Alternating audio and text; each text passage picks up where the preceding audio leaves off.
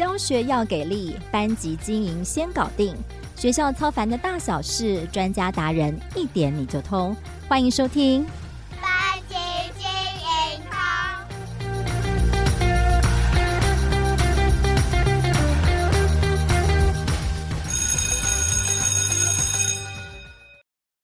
听众朋友们，大家好，我是主持人邵文，也是翻转教育的美声主编。在上一集的节目中，我们邀请到帅帅的厌世古文老师来分享他的教学，以及他是如何将一般社会大众觉得比较无聊难懂的文言文，包装成像在看历史穿越剧一样有趣哦。那有两位老师呢，幸运的可以获得老师的新书，那我们也将姓名公布在资讯栏上哦。其实我原本还有点担心跟大家谈孔子，会不会觉得离现代太遥远？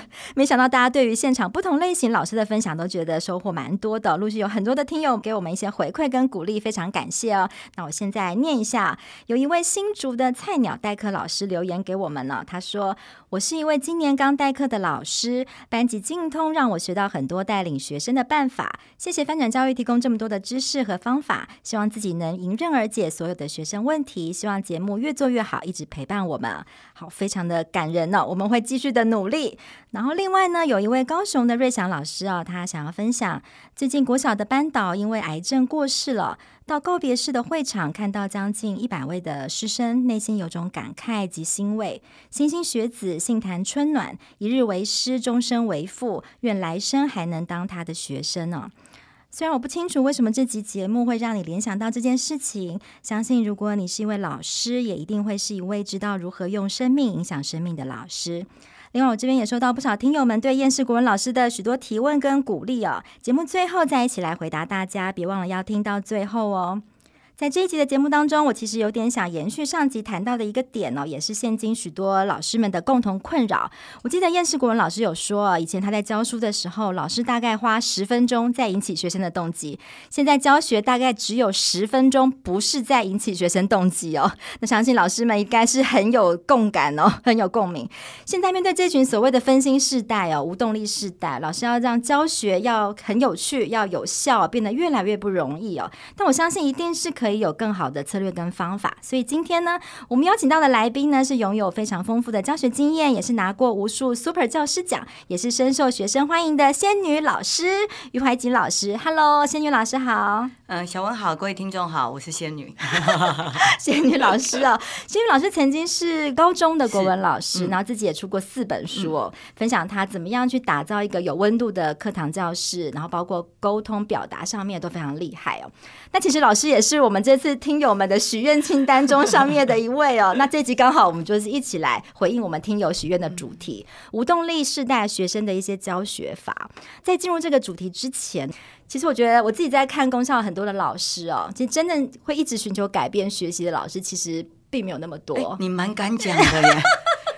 这个节目可以聊到这样子啊？哦，那我觉得这节目挺棒的啊。我觉得不容易啦。其实因为不改变，其实也不一定真的会怎么样嘛。嗯、但是我发现老师，哎，过去在学校里面，其实就自己自费去上很多学校外面跟很多企业名师请教，包括去学各式各样的简报也好、表达也好等等。学回来之后，转化应用到课堂，再教给孩子。我觉得这件事情很不容易。但我不晓得说这个动力是哪里来哦，就是让你会愿意持续的有这个动力去做这样的学习跟改变，就是小文刚刚讲的啊。嗯，你刚刚不是讲了老师都没有什么学习动机吗？那是因为我在一百零三年就得到全国 Super 教师嘛，是，然后就开始很多学校邀请我去演讲。嗯，我觉得我教高中生是易如反掌，就是他也不会睡觉，他也不会划手机。我们要他往东，他就往东；要他往西，就往西。这么容易？我觉得蛮容易的。明秀对不对？是的，明秀在我的旁边，他是我的学生。是。可是我到了学校教师研习的时候，我看到了一些我没有办法想象的课堂。什么样子的课堂？第一种是老师们呢都坐在好后面哦，然后前面没有人。嗯、再来第二种是，他就拼命改着联络簿，嗯，改着作业，然后你请他收起来，他就白你一眼，他就不理你了。再来第三种，你问他问题，或者你邀请他往前坐。他连甩也不甩你，然后第四种我觉得就更离谱的，就是我们讲了一句话，他讲三句话，然后我们就停下来看着他，他也停了，是等到再过一下，我们一讲话，他又讲话，这时候你就请他说，如果老师你不想参加研习的话，是不是可以麻烦您，要不然就离开，或者是，哎，他就走了。我觉得他怎么跟高中生好像？我觉得这些老师让我看到了另外一个学习不同的世界，这是我已经十几年教高中生没有看过的，我吓死了。我一直觉得是我太差了，所以我就开始去外面上课。所以是老师没有学习的动机，让我开始去学演讲啊、沟通的技巧。我想那一定是我的问题。等到我学了再去了以后，我就发现。嗯，是他们的问题。哇，这倒是我没想到。你说的形容的是另一个我们比较难想象的一个场景，是老师转化成自己当学生的时候。哦，可能是他本身还有该做的工作必须完成，嗯，但是他等于是被迫的要来参加各式各样的研习的时候的样子。所以我会觉得老师，对不起啊，我这样讲，就我觉得老师蛮双面人的，就是他会跟学生说：“你不要再讲话了，嗯，你这样不尊重我。”是，可是我们讲话的时候，哎，他也不尊重我们。或者他会让学生一定是座椅靠的比较什么时候，可是你请他配合的时候，他其实是不愿意配合的。嗯哼哼哼，我是不太能够接受这样。那我那时候一直以为是我自己的问题，是，嗯，后来我才发现还好不是。哇，原来是因为这个原因促使你想要继续的去精进自己的教学的技巧。嗯、我要科普一下，刚刚老师有讲到明秀哦，明秀今天是我们这集节目的一个我们的实习同学。那这一次的计划也非常特别，其实是明秀提出这样的主题。因为他就是有特别印象很深刻，他在上仙女老师课程，高中的时候上到老师的课堂，是真真的都不会想睡觉。对，所以那为什么会？就是因为我觉得很想要问这个问题，是因为很多老师在面对都在谈所谓的学生学习动力低落的这个问题的时候，其实指向的都是孩子的问题。嗯。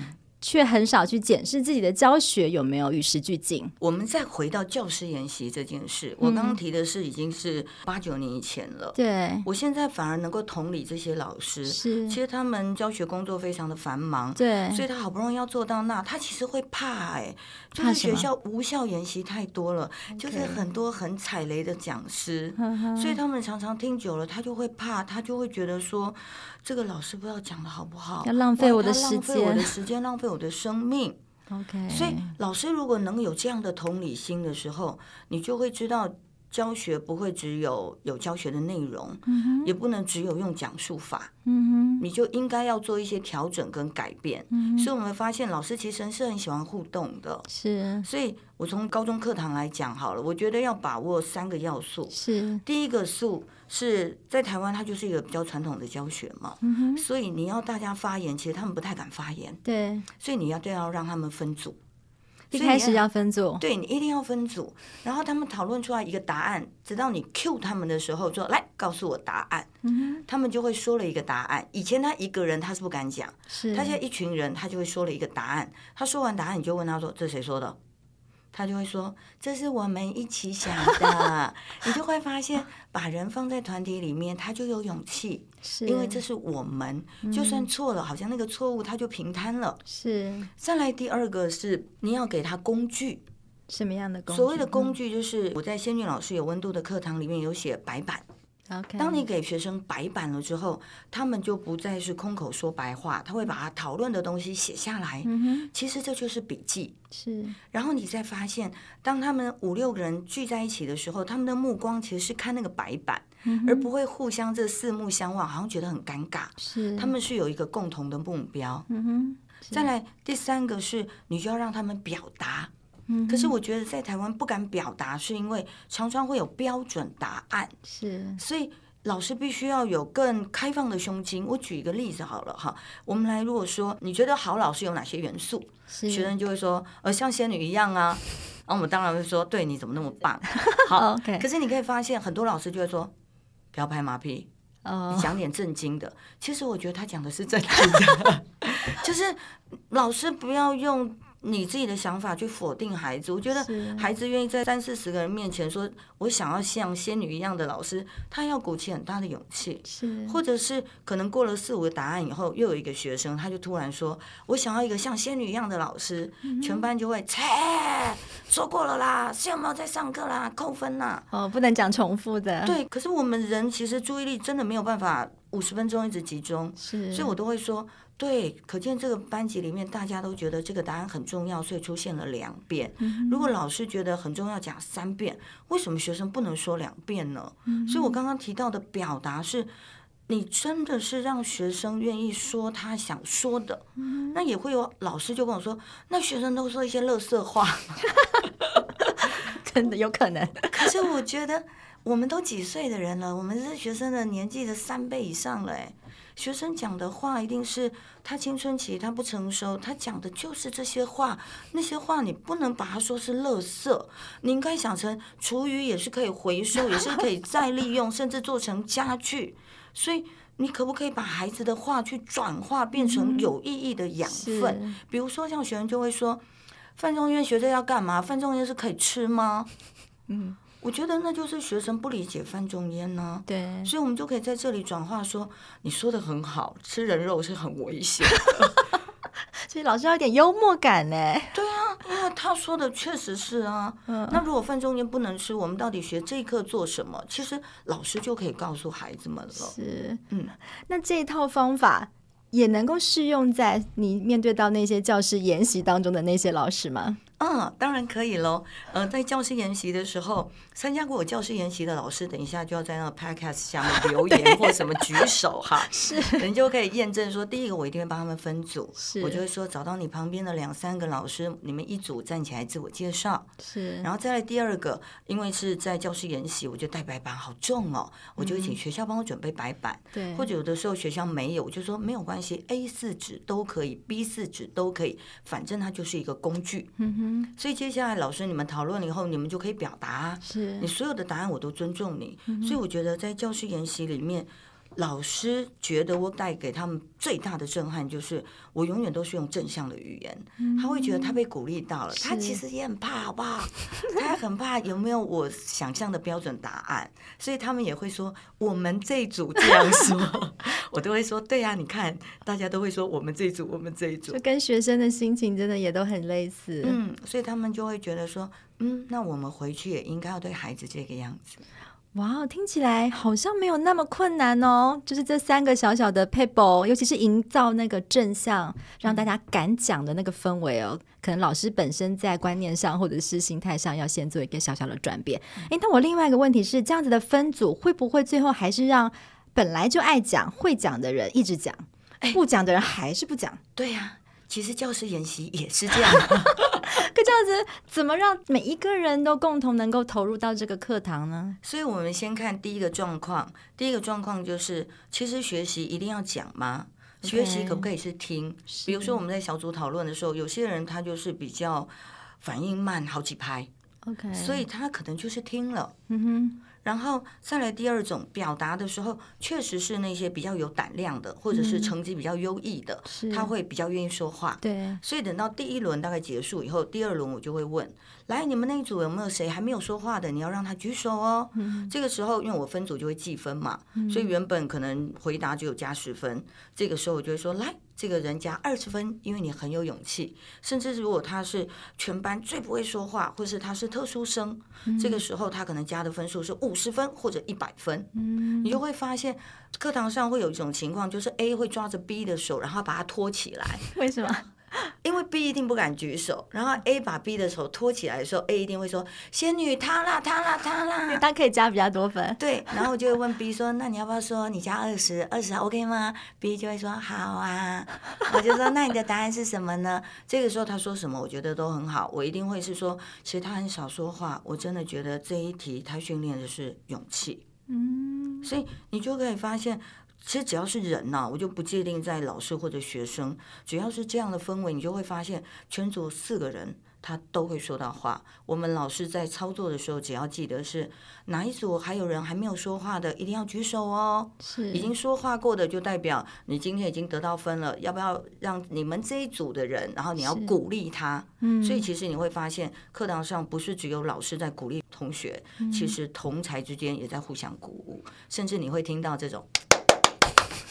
掌声越大的，就代表他平常的表现是我们看不到的，因为他太少被鼓励了，是吗？所以同学会觉得哇，惊为天人呐、啊，就掌声如雷。那反而是那种常讲话的比较得不到掌声。可是没关系啊，他有分数啊. 而且他会去带领着同学。哇，这也真的就是所谓游戏化的这个机制，有设计在课堂当中啊。嗯、好，这样听起来好像很难想象，所谓的无动力时代，好像这个命题已经不存在了。就是，我觉得是老师应该要有动力，是因为学生是有动力的啊。但他需不需要搭配一些其他班级经营上面的一些关系的营造？其实。我觉得很多老师都会问我班级经营，嗯、就会问我说小团体要不要打破？嗯、你可以看看教师演习，是不是老师都跟熟的人坐在一起？的，那就对了。小团体干嘛要打破呢？哦、我们也会找我们的好朋友聊天呢、啊。只要是班上的大型的活动，大家能够聚在一起，那不就好了吗？嗯。最重要的是你要让生疏的变亲近的。是。比如说跟 A 跟 Z，他们根本就是八竿子打不着，一个是热音社，一个是跑图书馆的。嗯。可是透过刚刚。你就说哇，你怎么那么棒？你说最想要仙女这样的老师，你说了两遍呢。原来你对我是真爱，所以大家就可以看到那个 Z 的表现，这不就让生疏变亲近了吗？嗯、其他学生就会想说，我跟你也不熟，可是原来你跟我们想的一样，你也蛮喜欢仙女的。嗯，所以我们只是把这些改变放大了。是是，所以班级经营其实就应该在我们任课的课堂做。因为毕竟班会课时间是很有限的，所以地理课可以做，公民课可以做，任何课都可以做。了解。那老师刚刚就鼓励说，更多的孩子他都勇敢的敢发表。我自己观察到现在的学生，他可能是比较多擅长在私底下叮叮当当讲的很高兴，嗯、但是真的要让他发表。刚可能是愿意发表是第一步，那怎么样让他们在表达力上的训练可以更加的，可以是针对某个议题或者事件更有观点的做一些陈述的表达，这可能是更进阶的部分。嗯、对，我想这是循序渐进的。对，其实我们的孩子是非常非常有想法的，我们的老师也是非常非常有想法的。是，可是为什么在课堂上或是教师研习却变成默默的一群？对，我觉得不是。先不要提到方法，先不要提到表达的方法，嗯、应该是思维。嗯，怎么说？他们没有自信，嗯、他觉得要有标准答案，嗯、所以他没有勇气。所以他不敢举手，所以我常常会在一开始，包括教师演习也是，我都会先训练他们的是举手这件事。举手要怎么训练？嗯，我就会说，来，今天有关于我的自我介绍，这里有五个选项。第一个，我当过全国 super 教师；第二个，我接受过副总统颁奖；第五个，我出过三本书，哪一个是假的呢？来，你选第一个全国 super 教师的，请举手。你就发现老师的手呢，举到大概额头的这个地方，还不敢举高啊？对，然后你可以发现，等到五个选项都结束了之后，大概一半的老师是没有举手的，因为他可能会怕答错，还有他可能觉得很无聊，但是没有关系。我们最要看到的是那些举手的老师，他们的手都不是直的，那就代表他没有表达的意愿，嗯，或者是他的动力没有那么强，或者他没有自信。为什么？我又不认识你，我当然猜错啊。所以你可以发现，我的学生举手，他们都是举直的。所以后来我就会跟老师们说，请你把手举直吧，让我看到你的意愿。我觉得那就是一个动力。所以一开始我都会教举手这件事。只有你真的手举直了之后，你就会知道他有多强烈。是。所以先调整他的思维，调整思维了之后，第二个让他能够站到人群当中，因为刚刚毕竟他是坐着的。是。那你必须要让他站到讲台前面说话。哦，这个就是困难的一步喽。对，那是一个很大的门槛。还记不记得我们刚刚有白板？对，白板上面是不是都是同组的人写的答案？对，所以这个时候要邀请学生拿着白板到讲台前面，嗯、就说我们每一组现在要上台发表哦。A，你就拿白板；B，你就说话。是，你可以发现，通常 B 一定是那个最爱说话，然后最会说话，然后成绩最好的。对，然后那个拿白板的，他。就只是拿 白板，一个道具布景，可是对他来说，那就是他人生的一大步。他竟然可以拿着一个白板，然后这样看着全班，有恃无恐。嗯、所以训练胆量，我觉得他必须是循序渐进。他从来都没有上到讲台，然后你要他说话，我觉得他会尿急啊。所以为什么很多学生都会想要上厕所？是，那我也会跟学生说，你拿这个就像神主牌。你说真的，那个很敢讲话的，他一定就敢吗？其实不尽然。嗯，他是因为旁边有一个人陪着他，着他，那个就是神主牌，那就是妈祖啊。嗯，所以当这样的时候，等到我们再用刚刚的技巧，就是好来，那个等一下上台来发表的哦，你还没有说过话的，你就分数会比较高，你就会发现拿神主牌的就说啊，我来了，我来了。因为他就直接把白板的答案念出来就好了，慢慢也觉得没这么困难。对，因为他已经敢看着大家，他拿白板都拿那么久了。嗯、第三个，我们才真的教他技巧，你怎么样一开始开场，或者怎么样总结。哇，这倒是蛮多老师会忽略，或是没有想到站在那里当个神主牌，我们也应该要先肯定他的这一步，哎，对不对？嗯、因为教育真的是循序渐进。嗯，很感动哦，我自己都觉得蛮感动的。老师，那我还是想挑战一下，那你有曾经碰过真的，一开始就是完全没有什么反应的课堂，后来才有变化的吗？当然有啊，我也到国教院帮校长们上课啊，哦、更惨吗？啊，对啊，你要知道校长就是很有权势的嘛，所以他们手就放在胸前啊。啊，可是我就觉得我们就是老师，学生学员他没有动力是自然而然的。是老师应该要化为学员的学习动机，所以这个故事其实在我的第二本书《故事力》里面有哦。是我那一次帮那个校长上课，第一节下课五十分钟结束的时候，我觉得好奇怪啊，他们好冷哦，因为我已经去上课好多年了嘛，可是他们反应就不是很好。我就问后面的那个辅导员，我就说呃怎么了？他们就跟我说。呃，老师，他们第二个礼拜上课了，他们就是这样。可是老师，我相信你没有问题的。我说好啊，就等到第二节下课，又下课了，我就觉得好像还不是很好，是不是我所期待的那样？嗯。我觉得我们老师就是要有不怕输就怕放弃的精神，因为虽然是三个小时的课堂，这些校长回去他一定能够有一些改变的。是啊，所以那一堂课到最后剩下十分钟，都还是蛮冷的，因为最后十分钟了，我就问了一位校长，我就问 A 校长说：“校长，我想请问一下，您学到了什么？”他就跟我说：“我在想，我为什么要上这堂课？”哇！然后我就说：“校长，你讲的是我第一张投影片呢。”啊，是不是代表哦？可能他没有上课这样。然后接下来我就去问 B 校长说：“你学到了什么？”然后 B 校长就很震惊的告诉了我。结果要再问第三个的时候，我又问到 A 校长。嗯。然后 A 校长就说：“老师，你干嘛一直叫我啦？老师，你怎么都不叫那个 Z 啦？”我就说：“你也有发现 Z 一整节课都在放空哦。”就我跟你讲，那个氛围就改变了。其实你可以发现，他们同才都有观察到同才，所以那一堂课是所有的人都笑开怀了。那就是在最后十分钟的改变。是，而且那个班国教院，我去上校长的课程上四年了。嗯，那个班是唯一一个班请我去参加谢师宴的。哇哦！所以我们永远不要怪学员没有动力。我觉得校长不是不想学，可能我那个时候没有切入到什么点，所以没有引起他们的动机。可是当他们改变的时候，我觉得最特别的是，他们全班后来都有告诉我，包括辅导校长邱国英校长都告诉我说：“仙女上完你的课以后，我们班都变了，哎，变得超活泼。也就是因为我才第二周嘛，他们有六周啊，后面四周的改变。”所以他们才会邀请我去参加一些实验，还做了一个影片邀请我，我觉得蛮感动的。就是在那一刻破冰了，对，最后十分钟。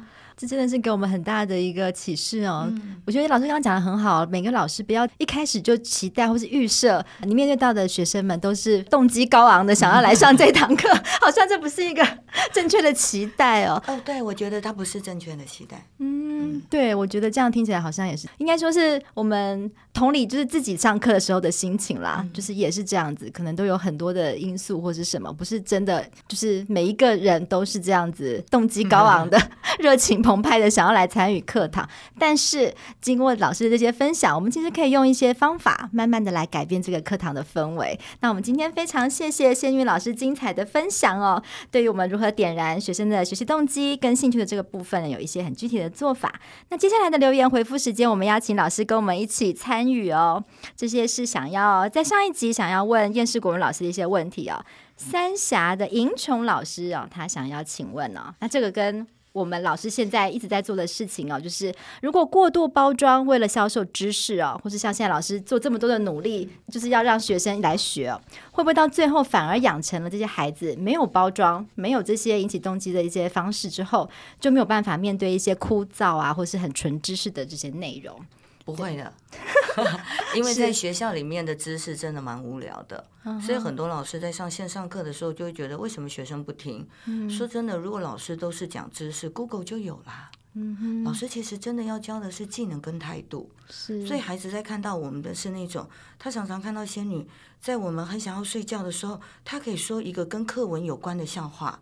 很厉害，对，所以孩子其实看到的是老师这样的态度，是，所以销售知识是要包装，我觉得那是因为在课本那个框架下是无聊的，我们才包装。嗯、那以后孩子面对枯燥的知识，那是因为比如说他学土木的，或者是他学广告的，他自己。有动机，他想学，他自己就会去啦。是，所以他根本不需要，可能特别要去看什么 YouTuber 的影片，或者是他搞不好还自己可以产出影片呢。是，所以我觉得，如果就学校教育这么死板哈，我用死板的话来说，它确实是需要包装的。真的，老师也是蛮辛苦的。嗯、那叶世国文老师呢？他的回复是说：“嗯，当然会哦。所以像《娱乐至死》这本书啊，就提到我们已经无法接受长篇大论的言说与文字啊，自然而然会造成另一种坏的影响哦。例如说，未来如果有不得不公布但不想被人知道的资料，你只要枯燥无趣就可以了。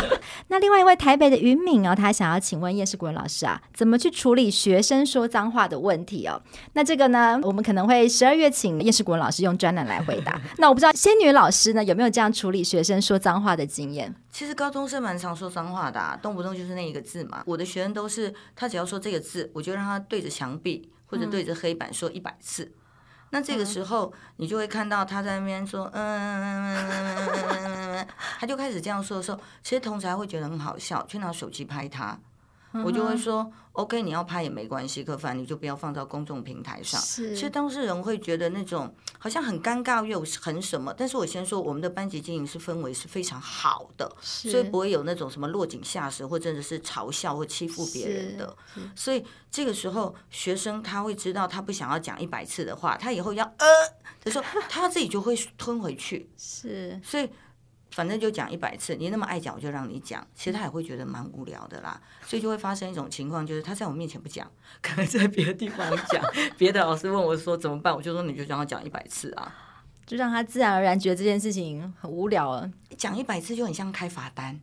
你如果你想要开快车，那你就愿意接受红单嘛。是。那如果你不想要接受红单，那你就不要开快车啊。嗯、你不想要讲一百次，你就不要。其实我觉得孩子是他是有判断能力的。是。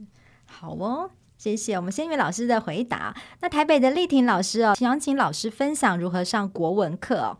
叶世国文老师说：“这是一个大哉问、哦。他的做法大概就是把困难的知识变容易，复杂的知识变简单，繁重的知识变轻松哦。好像有讲跟没讲差不多。好，那桃园的文琪哦，他想要了解孩子要如何了解文言文、哦？那这也是一个大哉问哦。叶世国文老师回答：或许问题可以改成，在考试这个理由之外，你为何觉得孩子需要了解文言文哦？这是蛮好的一个思考。那新庄的林瑜问哦，老师赞成默书吗？”默写的默书，叶世国老师回答：默书是辅助记忆的形式之一，重点是我们应该要默些什么，也提供老师做一个思考。那感谢台中的嘉佑哦，他说他希望叶世国老师之后的著作可以有厌世老师荀子哦。颜世国老师说他很喜欢这个主题，但大概要是二零二四年以后的事情哦，书名应该是令人讨厌的荀子先生。以上是最新整理的听友提问呢，希望有回答到各位的问题。有些问题没办法三言两语回答的，我们之后会再请老师们邀请他们写专栏回答大家喽。所以也不要忘了定期观看我们翻转教育网站的精彩内容。如果大家喜欢我们这一集，有任何的回馈想要给我或是给仙女老师的，也非常欢迎哦。下一集节目将邀请到仙女老师也很推荐的老师哦，顶尖企业简报教练福哥王永福，他会再来跟我们谈谈游戏化教学的技术。也请大家锁定翻转教育 Podcast 频道，不要错过喽！我们下次见。